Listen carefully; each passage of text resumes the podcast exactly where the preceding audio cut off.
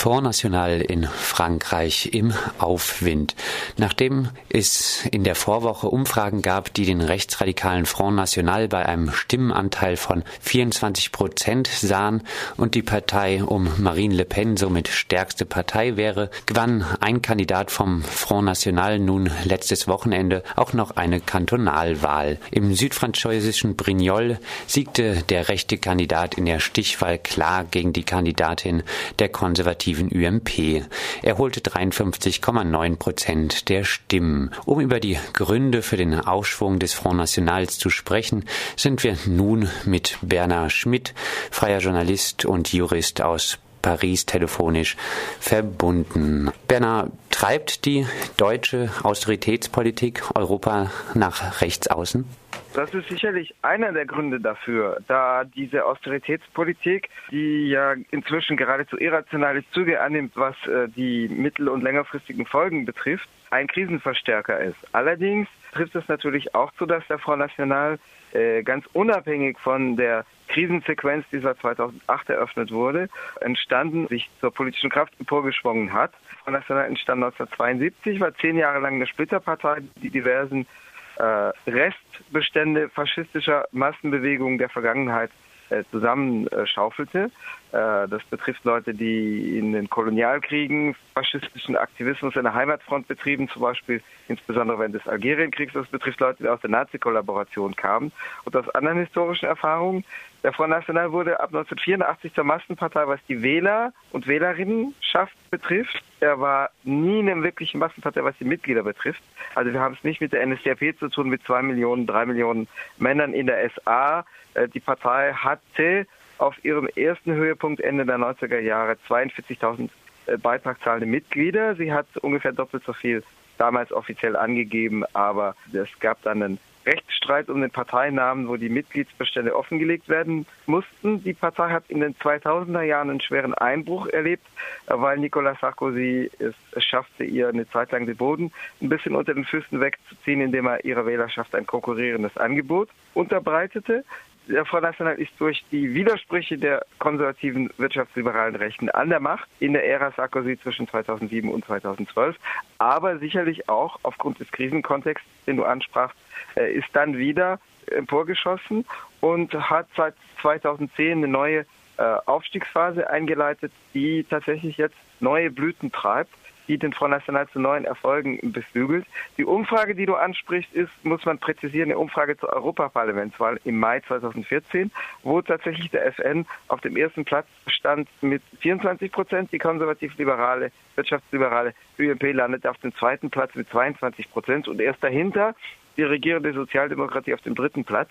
Äh, das ist tatsächlich, was sich im Moment mancherorts auch auf lokaler Ebene abzeichnet. Es gibt eine Umfrage vom September für Marseille, wo ja wie in ganz Frankreich ab 23. und 30. März 14 die Rathäuser neu gewählt werden. Für Marseille äh, sah auch die Umfrage die UMP auf dem ersten Platz mit 34 Prozent, mit Front National auf dem zweiten mit 25 Prozent, also auf der Ebene dieser Großstadt und die Sozialdemokratie dahinter mit 21 Prozent. Das muss sich natürlich erst noch in den Wahlurnen bestätigen, aber die Tendenz ist da. Unsere Priorität ist jetzt zu organisieren, an die Macht zu kommen, erklärte Front National Parteichefin Marine Le Pen nach dem Wahlerfolg im südfranzösischen Brignoles. Bernard besteht die Gefahr wirklich? Kann der Front National in absehbarer Zeit in Frankreich wirklich an die Macht kommen? Ich bin kein Prophet, aber so einfach kann man sich das nicht vorstellen, dass es abläuft. Also das sind natürlich erstmal Sprüche und äh, ist Mobilisierung der Anhänger. Sie hat ja auch schon bei der Präsidentschaftswahl im April 2012 gesagt, wir kommen in eine Stichwahl und wir, wir werden gewählt und so weiter. Das sind natürlich zum Teil Sprüche, um sich und der Anhängerschaft Mut zu machen und eine neue Dynamik zu entfesseln. Also zunächst mal auf lokaler Ebene steht die Drohung im Haus, dass äh, der Front National zum Teil im Bündnis mit anderen äh, rechten Kräften, Konservativen, die aus der Linie laufen oder örtlichen Bürgerblock-Ablegern Rathäuser übernehmen könnte. Das ist tatsächlich nicht unplausibel, zumal die Grenze, äh, die Abgrenzung äh, des konservativ-wirtschaftsliberalen Lagers zum Front National poröse und durchlässig geworden ist. Nicht zuletzt der bislang als moderat geltende Ex-Premierminister der Jahre 2007 bis 2012, François Fillon, hat dazu beigetragen. Die konservativ-wirtschaftsliberale Block schien noch vor einem Jahr gespalten zwischen einem radikaleren Flügel, der sozusagen eine ideologische Annäherung an die extreme Rechte betreibt, und einem moderateren Flügel. Nun ist es aber gerade ein Sprecher des vermeintlich moderateren Flügels, also Ex-Premierminister Fillon, der wiederholt am 8. September, nochmal am 13. September, nochmals am 29. September öffentlich ein gewisses Tabu brach, indem er gesagt hat, auf örtlicher Ebene muss man bei der Wahl zwischen einem sozialdemokratischen und einem Front National-Kandidaten, also einem sozialdemokratischen und einem rechtsextremen Kandidaten, sich dem zuwenden, der moins sektär, also weniger sektiererisch ist, das heißt also offener ist für Bündnisse. Das wird aber aus konservativer Sicht oft der rechtsextreme Kandidat sein oder die rechtsextreme Kandidatin. Das heißt, auf örtlicher Ebene ist durchaus damit zu rechnen, dass äh, gewisse Versuchslabore für die extreme Rechte eingerichtet werden. Das gab es schon mal. Die extreme Rechte in Frankreich hat ja von 1995 bis 2001 mehrere Städte regiert, mehrere kleine Städte, dazu kleinere Städte, dazu gehörte Vitrolles, eine Vorstadt von Marseille, dazu gehörte Marignane, ebenfalls in der Nähe von Marseille, wo der Flughafen von Marseille liegt, dazu gehörte Orange. Orange äh, bietet die Ausnahmesituation, dass es bis heute, seit 1995 ohne Unterbrechung bis heute durch die extreme Rechte regiert wird. Der Bürgermeister ist allerdings aus dem Front National als Partei ausgetreten und ist jetzt an der Spitze einer eigenen kleinen Partei, die Ligue du Sud heißt, in Anlehnung an die italienische Lega Nord. Der Front National regierte damals auch die Großstadt Toulon mit 180.000 Einwohnern und Einwohnerinnen. Das passierte dort allerdings nicht sehr, das lief dort nicht sehr gut für ihn ab. Also in Toulon äh, stellte die Partei vor allem ihre Inkompetenz und eigene Korruption äh, unter Beweis und bei der darauffolgenden Kommunalwahl im März 2000 Eins war die extreme Rechte in vier Bruchstücke zerfallen, also präsentierte sie mit vier konkurrierenden Listen und sie hatte einige äh, örtliche Skandale am Hals.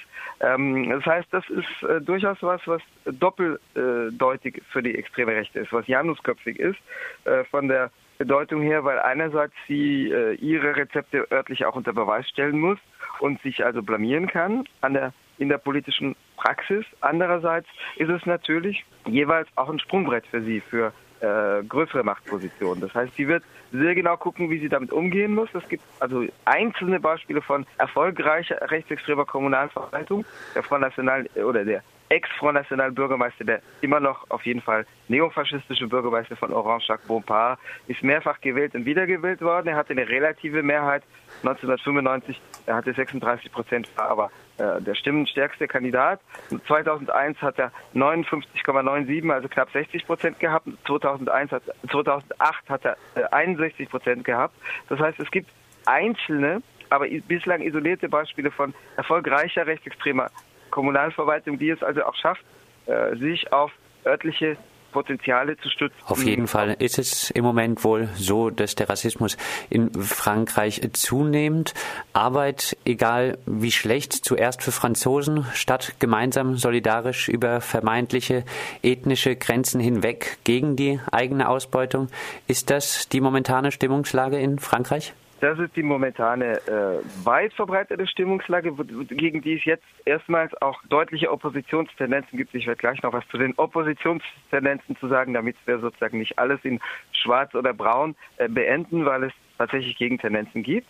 Ganz kurz noch, also wie gesagt, auf örtlicher Ebene stellt sich die Lage so dar wie dargestellt, aber dass der Front National deswegen landesweit an die Regierung marschiert, ist trotzdem, das wäre trotzdem ein Weg mit größeren Hindernissen zumal die Bündnisfrage nicht so einfach zu klären sein wird, weil der Front National anders als zum Beispiel die norwegische äh, Fremdkriegspartei, also sogenannte Fortschrittspartei, die jetzt in die Regierung einzieht und die Finanzministerin in Norwegen stellen wird, also die norwegische extreme Rechte, anders als diese Partei etwa, hat der Front National in der jüngeren Zeit kein wirtschaftsliberales, mit konservativen Kräften relativ leicht kompatibles Profil ausgewählt, sondern im Gegenteil, der Front National nutzt die äh, sozialen Frustrations- und Wutpotenziale und hatte eher ein antiwirtschaftsliberales eine antiwirtschaftsliberale Rhetorik, auch wenn er natürlich keinerlei antikapitalistische äh, Konzeptionen hat und weil man drunter kratzt, kommt trotzdem ein äh, wirtschaftsliberal-reaktionäres Profil zum Vorschein. Er hat aber eine sehr stark sozialdemagogische und sich vor allem an der Globalisierung als vermeintliche Ursache aller sozialen Übel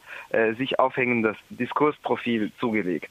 Das ist schwer kompatibel mit bürgerlich-konservativer oder reaktionärer Politik weil die natürlich immer ein deutlich wirtschaftsliberales äh, Element einschließt. Das heißt, der National hat die Wahl, entweder in eine Regierungsallianz mit konservativen Kräften einzutreten, dann aber große Teile seines jetzigen Diskurses, vor allem auf sozialer Ebene, äh, einfach aufzugeben was auch äh, Enttäuschung und Brüche und Verwerfung hervorrufen würde.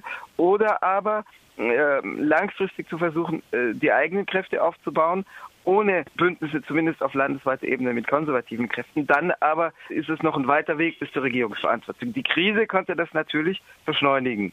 Die Krise verleiht ihm Flügel. Die Krise verleiht tatsächlich auch einen Diskurs, Auftrieb, den du benannt hast, sozusagen die eigenen Leute zuerst, das eigene Volk zuerst, Arbeitsplätze vor allem für Franzosen.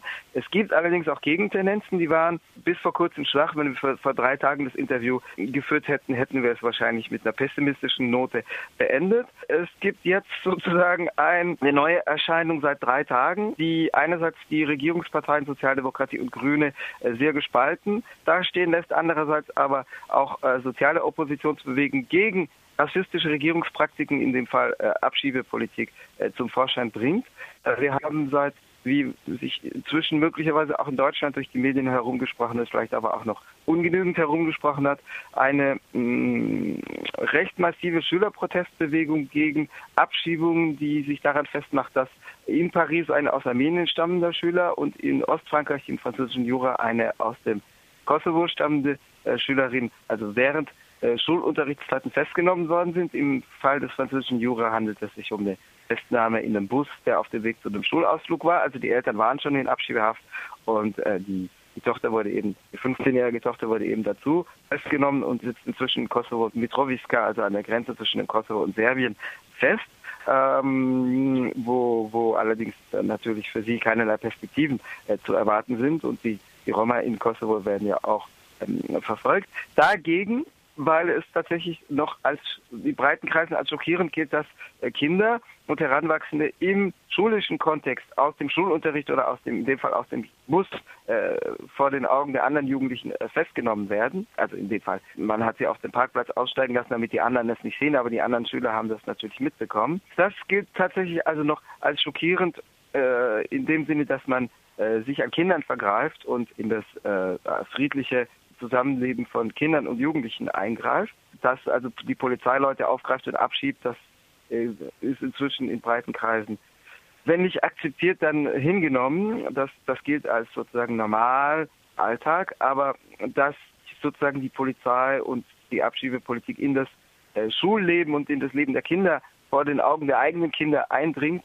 das wird noch als schockierend wahrgenommen und dagegen äh, gerichtet sich eine Protestbewegung, die seit gestern 20 Oberschulen in Paris lahmgelegt hat, äh, die zu relativ massiven Demonstrationen mit Tausenden von Leuten geführt hat, auch heute, am heutigen Freitag wieder führen wird.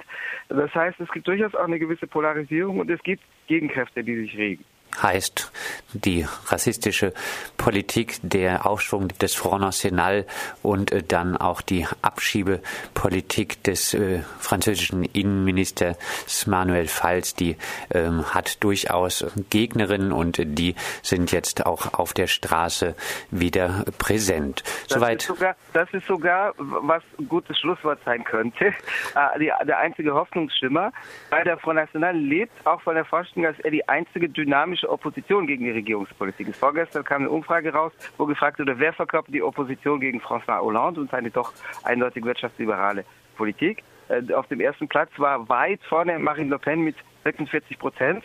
Äh, der, der, zweite Name ist ein Konservativer mit 18 Prozent.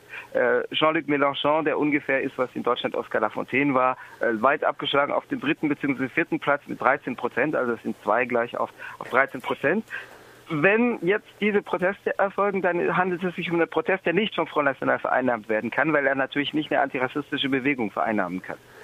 Der Front National hat also auch mächtige Gegnerinnen und in Frankreich gibt es nicht nur Proteste gegen die Homo-Ehe, sondern auch deutlich emanzipatorischere Kräfte gehen auf die Straße. Soweit Bernhard Schmidt, freier Journalist aus Paris, der dort auch für eine antirassistische Organisation als Jurist arbeitet. Bernhard, dir vielen Dank.